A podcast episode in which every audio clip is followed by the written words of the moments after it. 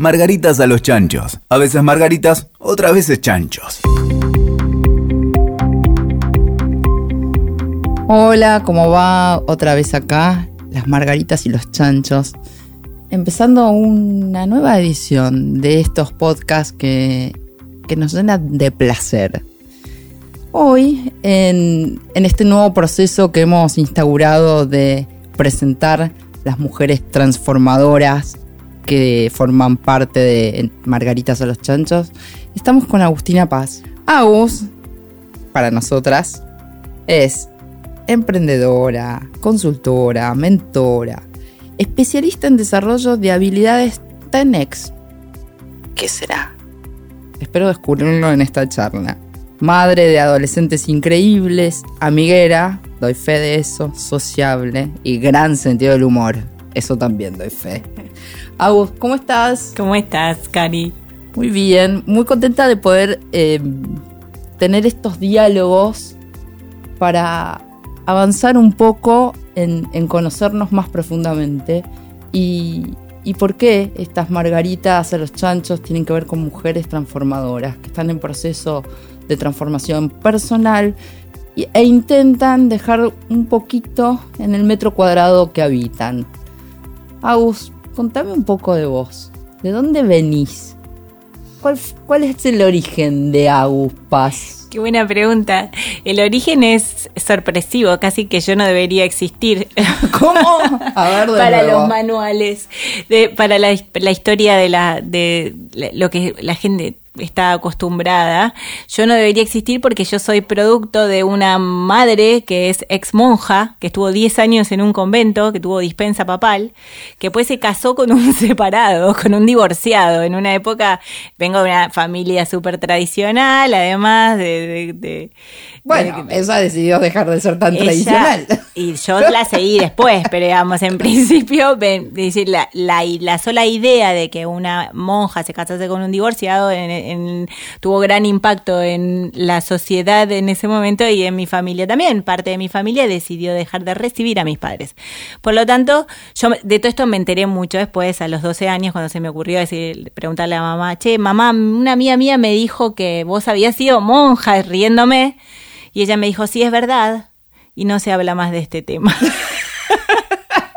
Qué lindo. Y ahora eso Vengo estar de- muy contenta de que le estés contando en un podcast. Pero bien. Sí, pero mi madre murió, así que donde esté, bate- de- si es que está, ya debe haber evolucionado probablemente. No lo Y sabemos. también, y también parte de, de, de dónde estoy o, o cómo me siento yo, eh, para qué estoy, tiene que ver con esto de dejar de tener secretos. Que, que la familia y que la vida, todo, que no sean más los secretos lo que sostenga una familia, sino más bien la capacidad de hablar. Estamos todos un poco locos, somos todos amigos, nos queremos mucho y nos aceptamos y nos queremos como somos. Que no es fácil. Que no es es todo un aprendizaje. Hay que. Hay que, poner, hay que poner la decisión, la voluntad y, y trabajarlo a eso. Ese es el origen de Agus persona. ¿Y el origen de Agus transformadora?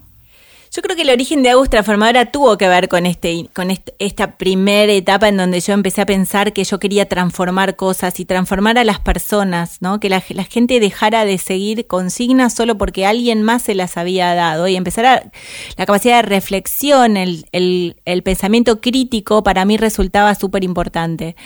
En, mi camino además yo hice tres carreras hasta, decidir qué quería estudiar. Iba probando, me daba cuenta de que no era lo que me gustaba y seguía avanzando. Hoy en día doy charlas en colegios en donde les propongo que hagan eso y que no tengan miedo de si no tienen la boca. Viste que hay gente que sabe que va, que desde que nació sabe que va a ser médica. Mm, no es mi caso. No es tu caso. Bueno, tampoco fue el mío, digo, no era tan obvio. Y hay mucha gente que necesita pasar por un proceso, y vamos a hablar del camino para desarrollar capacidades, que para mí es súper interesante, que no necesariamente viene dado y es obvio, sino que va, lo, se va construyendo. Entonces yo estudié Derecho, estudié Publicidad, dejé de estudiar un tiempo, me fui de viaje y cuando volví de verdad a trabajar, donde ya era un poco más, ya me tenía que tomar un poco más en serio todo, empecé a trabajar en tecnología. Y ahí es donde ahí está el primer marcador fuerte de mi carrera laboral, es donde empiezo a trabajar en Nobel, que es una empresa de tecnología que en ese momento era la número uno. Antes de Microsoft, era era, eh, Nobel era la que conectaba una computadora con la otra. De esa manera las computadoras hablaban entre sí, antes de que hubiera internet, digamos, o sea, no existía nada de eso y yo empecé a trabajar en eh, en, realidad mi primer trabajo en Nobel fue en Sobrando, pero porque volví de un viaje a Sudáfrica y no tenía nada que hacer, entonces empecé ahí y terminé como directora de recursos humanos del Cono Sur, o gerente, gerente de recursos humanos del Cono Sur.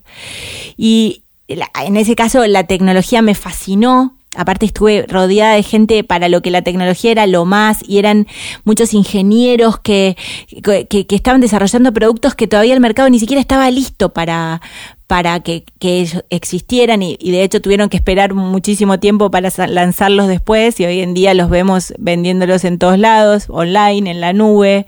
Em, y, a partir de ese momento decido también dejar en un muy buen momento de mi carrera, a los 28 años, cuando ya tenía mi oficina con vista al río, irme porque había nacido Nicolás. Cuando yo me convierto en mamá de Nico, que fue mi primer hijo, que ahora tiene 16 años, yo me di cuenta que no tenía más sentido estar mirando el río desde la ventana de mi oficina, ni proyectar viajes alrededor del mundo si yo quería estar con Nico. Entonces mi manera de irme fue seguir trabajando, abrir mi propia consultora, mi, mi camino de emprendedora empieza por el, lo que yo llamo motherhood, la maternidad, el camino de la maternidad también, acompañándolo, y para poder estar más horas con Nico.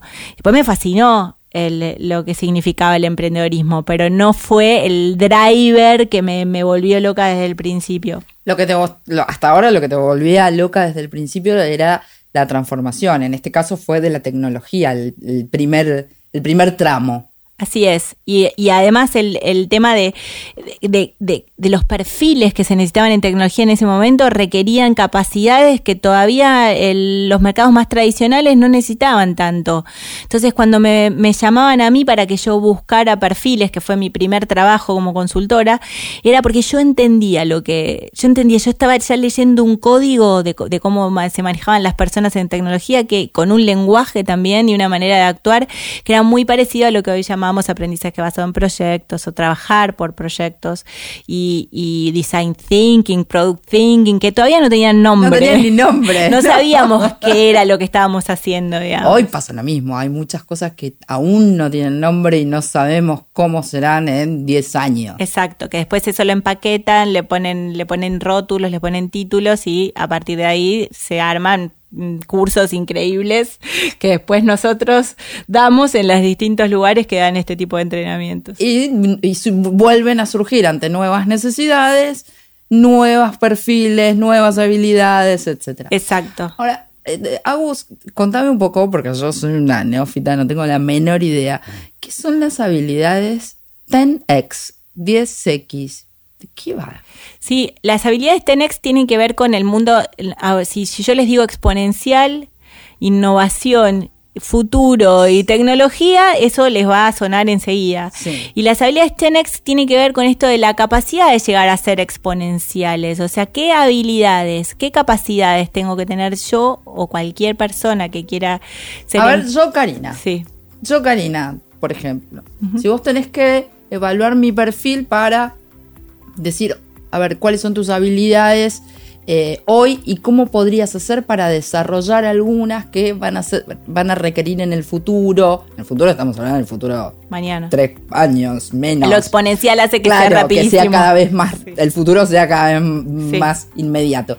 Digo, ¿cómo sería ese proceso? Bueno, lo primero que te diría es que, Karina, vos venís desarrollando esas capacidades a lo largo de toda tu vida, por suerte.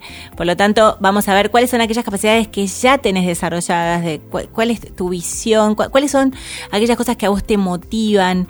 Eh, y desde ahí vamos a arrancar. O sea, no es pedirte desde ahora andás este curso y a partir de acá vas a aprender. Esto no tiene que ver con el aprendizaje académico. No, tiene que ver mucho más que ver con la vida, con el, lo, que, lo, que, lo que llamamos eh, en, realidad es aprendizaje para toda la vida o en inglés eh, learning, no me sale la, no me sale ahora como se dice, pero en, realidad todo lo que tenga que ver con educación no formal sería parte de aquello que no te dan en la escuela. De hecho, las escuelas y las universidades les falta el desarrollo de estas capacidades. Las organizaciones hoy en día te piden que esas capacidades se las den antes, porque lo que pasa es que llegan los chicos de 18 años y empiezan a querer, o 24 cuando se reciben en la universidad o el terciario, y quieren em, em, eh, contratarlos en la organización y lo que se dan cuenta que lo que les falta es empatía, pensamiento crítico, eh, eh, la, capacidad de trabajar con otros, que se llamaría colaboración, etcétera, digamos. Y no tanto las técnicas. Además, hoy en día las técnicas cambian tan rápido que primero la empresa te puede enseñar todo lo que sea habilidad técnica. Y segundo, lo más importante de, desarrollar requiere más tiempo. Es un viaje, es un camino. Y es tu capacidad de adaptarte a la técnica nueva, ¿no? Sería más, la valoración estaría puesta más en ese lugar qué capacidad tengo yo para adaptarme a la técnica nueva que va a venir mañana y la nueva de pasado. Exacto, o sea que una de las capacidades o de esas habilidades Gen X tiene que ver con esa capacidad de adaptación, porque estamos en un contexto buca, ya saben que, lo que quiere decir es que todo es, todo es un caos y, va, y, todo pasa rápido y, permanente, hay permanentemente cisnes negros alrededor nuestro y, la, tecnología es súper... Ya, ya uno. Sí. Vos pensás que quienes nos están escuchando no saben de qué estás hablando. Entonces, explícame cada concepto que vas largando. ¿Qué es un cisne negro? Un cisne negro es aquel eh, hecho que es fortuito, que nadie esperó que pasara. Hay un libro que se llama El Cisne Negro que habla sobre eso, que es en general en los procesos de transformación de la sociedad y del mundo, generalmente eso pasa por un hecho que nadie previó. Nos pasamos estudiando estadísticas, haciendo análisis y, viendo la historia y en general el cisne negro es aquello que nos sorprende. El imprevisto. El imprevisto, no lo esperamos, porque en general, y se habla de cisne negro porque la mayor parte de los cisnes son blancos y en general hasta que no hubo un cisne negro, todo el mundo creía que los cisnes eran blancos. Todos siempre. exacto, cuando aparece un cisne negro y se aparece de golpe uno rojo, ojo con los cisnes rojos que pueden aparecer en cualquier momento, porque la biología ahora se puede modificar en un laboratorio, pero mientras que, mientras que aparecen este tipo de, de movimientos o de cambios disruptivos, nos sorprenden de una manera tan grande que nos tenemos que volver a acomodar. Aquella persona que tiene esa capacidad para acomodarse rápido y volver a ser productivo lo más rápido posible, va a ser una de las personas más requeridas por una organización. Bien, entonces, no, es, no son habilidades que se puedan adquirir en un aula, sino son, son procesos vitales que se van desarrollando a lo largo de la vida. Ahora, se pueden potenciar, se pueden apurar, se pueden desarrollar. Si yo identifico que tal habilidad mía que podría eh, tener un mayor alcance o ser más efectiva, puedo hacer cosas para desarrollarla tiene que ver con trabajo psicológico, tendría que hacer terapia, ¿qué? A ver, bueno, no me voy a meter con la parte de si tenés que hacer terapia, porque a todos nos vendría bien alguna vez de terapia, perfecta y no necesito terapia. jamás. Pero bueno, digo, de, ¿por dónde va? No, por supuesto que todos podemos adquirir esas capacidades, algunas nos van a ser mucho más cómodas y, vamos a sentir que ese zapato es el que nos cabe bien, viste como de cenicienta, el zapato correcto, pero en realidad todo se puede desarrollar. Y tiene mucho que ver con procesos en donde en realidad yo me pongo a me, hago consciente de que tengo que desarrollar determinada capacidad, me hago un autoanálisis primero, detecto a ver quién soy yo, cuáles son las capacidades que vengo desarrollando a lo largo de mi historia laboral, personal, etcétera. Y en función de podés hacer un assessment o podés hacerlo con directamente entrevistas con gente que te pueda ayudar o en organizaciones que te van a mostrar el camino, que son todas estas las, organizaciones que se vuelven agile o ágiles, que, te empiezan a querer que vos seas parte de una célula, una célula inteligente que está, está formada por distintas personas, que sea interdisciplinaria, ese trabajo por proyecto de gente que sea distinta, ¿Qué es lo que nos pasó a nosotros cuando nos encontramos en el mundo de las ideas. Lo que a nosotros nos pasó en el mundo de las ideas fue que nos encontramos con gente que, que ahora son nuestros íntimos amigos, que eran súper distintos, que no estábamos, no era obvio que nos los íbamos a encontrar a lo largo de la vida. Eso que se genera cuando estás trabajando en equipos multidisciplinarios en las organizaciones es lo que te da también la capacidad de desarrollar algo distinto. La mirada del otro, que es tan distinta a la tuya, que viene de una, de, de una historia y de una vida y de una carrera laboral tan distinta a la tuya, es lo que a vos te hace pensar distinto, mirar distinto y vas adquiriendo de a poco, como ampliando las zonas de tu cerebro que se van conectando con la realidad. Ok. Y, en, todos estos procesos posibles eh, de, de, desarrollar, de generar, de vivir, digo, ¿cuál sería tu rol? Vos, Agus, como especialista, como mujer que usa la tecnología, el desarrollo de las personas, la innovación, ¿cuál es tu rol en este, tipo de procesos? Bueno, hoy en día yo en realidad tengo varios roles. Estoy relanzándome, pues estoy reinventando también. Y en el proceso de reinventarme acabo de salir de lo público hace unos cuantos meses, que también me metí tres años para, para hacer un proyecto muy específico en desarrollar capacidades en los chicos de 6 a 18 años, desarrollar esas capacidades que yo creo que son el futuro usando la última tecnología disponible. Y pegué un salto, me fui de viaje, me, me, me, me llamaron de Singularity University, que es la universidad que estaba en la, con sede en la NASA, en, en San Francisco, en Silicon Valley, en realidad. El corazón de la innovación. El corazón de la innovación, pero, pero me llamó mucho la atención cuando me eligieron para que sea mentora de los participantes del programa insignia de Singularity, que es el Global Solution Program, que en realidad lo que hacen los que van ahí es trabajar en proyectos para atacar los grandes desafíos de la humanidad agua, eh, eh, alimento, eh, salud, posibles eh, fenómenos de, de, clima, de, cambios climáticos, etcétera, usando la última tecnología disponible de medicina, ni les cuento la cantidad de proyectos que vi, pero me eligen, me eligen a mí como mentora y yo tenía un perfil que no era un perfil tecnológico, no era el obvio, yo no era ingeniera en Big Data, blockchain mm. o alguna de esas, ¿no? de esas cosas que son obvias para estar en Singularity, sino que me llaman en realidad para acompañar en el proceso del desarrollo de los equipos que tienen que llevar adelante eso los líderes que tienen que formarse y de cómo tiene que ser el liderazgo exponencial que va a hacer que su organización se transforme. Entonces, ahí es donde estoy yo ahora. Estoy creando proyectos y estoy armando mis propios proyectos con ustedes, más de uno, en donde nuestro plan es justamente es trabajar con las personas para desarrollar esas capacidades como mentoras o como facilitadoras del cambio, acompañando los procesos.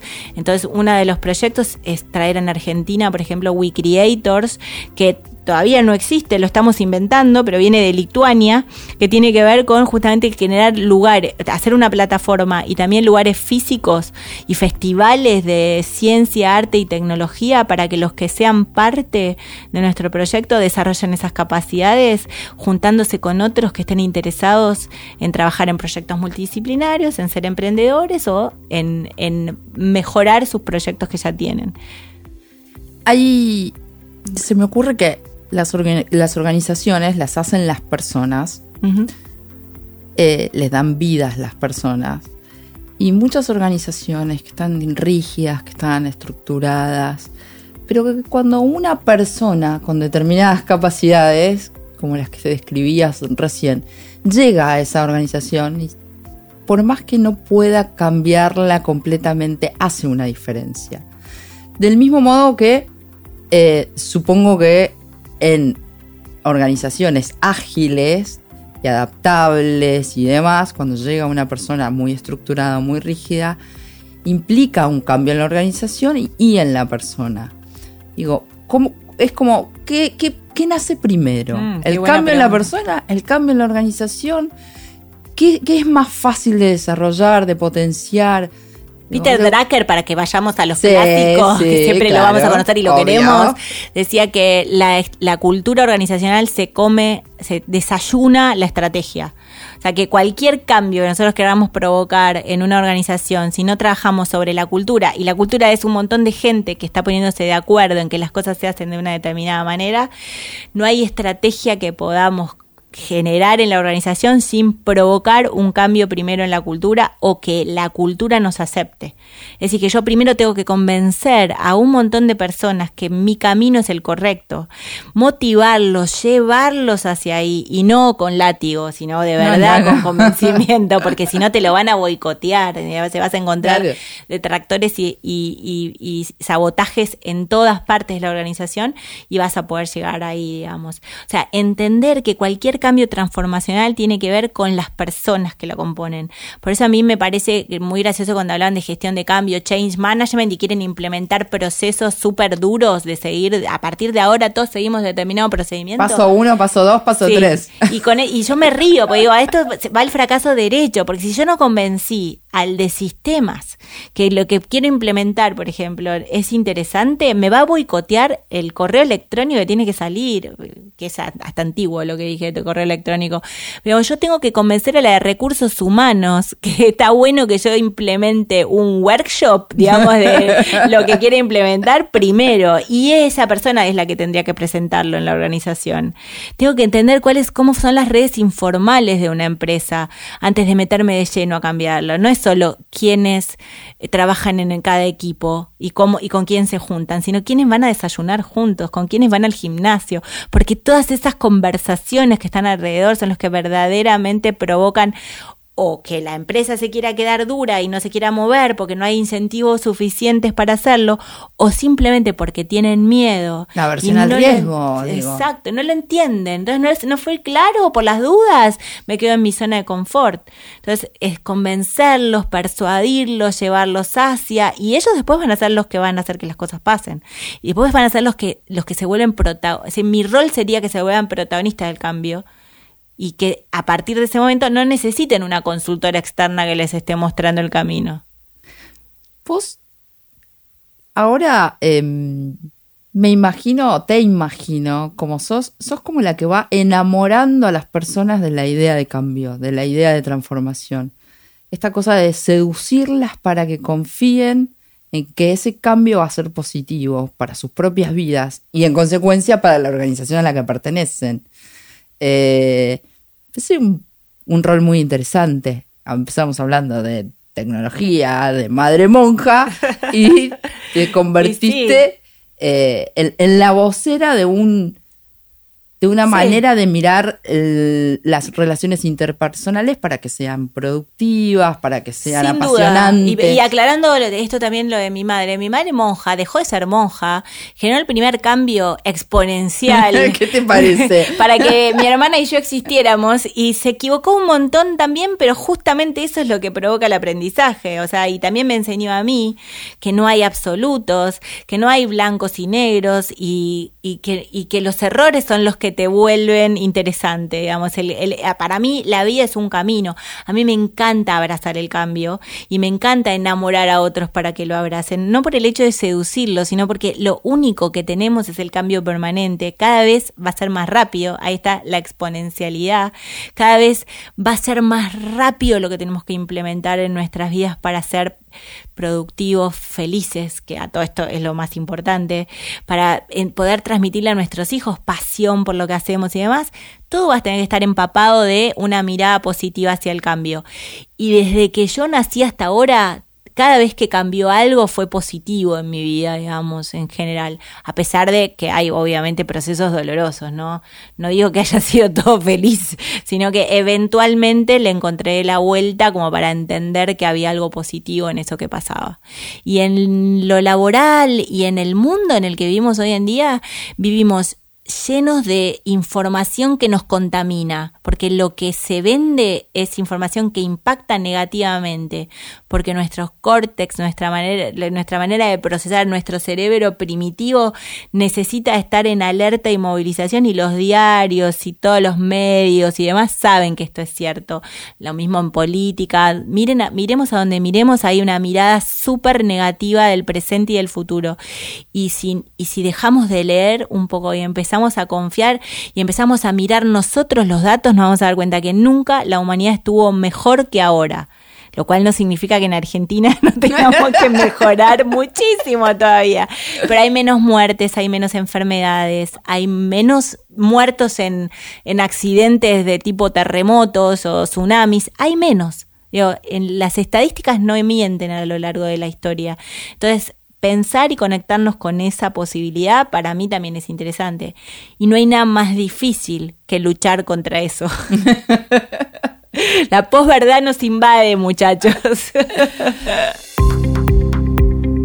Podrá ser difícil, pero si en el camino nos encontramos con mujeres transformadoras que nos ayudan a pensarnos mejor, a pensarnos más, a leer desde otro lado, a conectar con nuestra empatía, con nuestra capacidad de adaptación, nuestra flexibilidad, evidentemente se va a hacer bastante menos difícil. En efecto, coincido plenamente con vos, la evolución es siempre positiva, siempre. Los datos son incontrastables. Y si no, lean El gato y la caja que...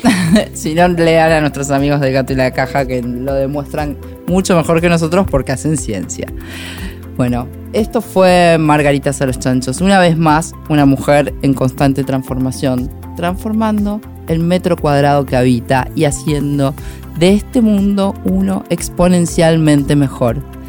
Síganos en todas las redes, búsquennos por todas las redes. También estamos en grupo de Telegram y será hasta la próxima. Gracias.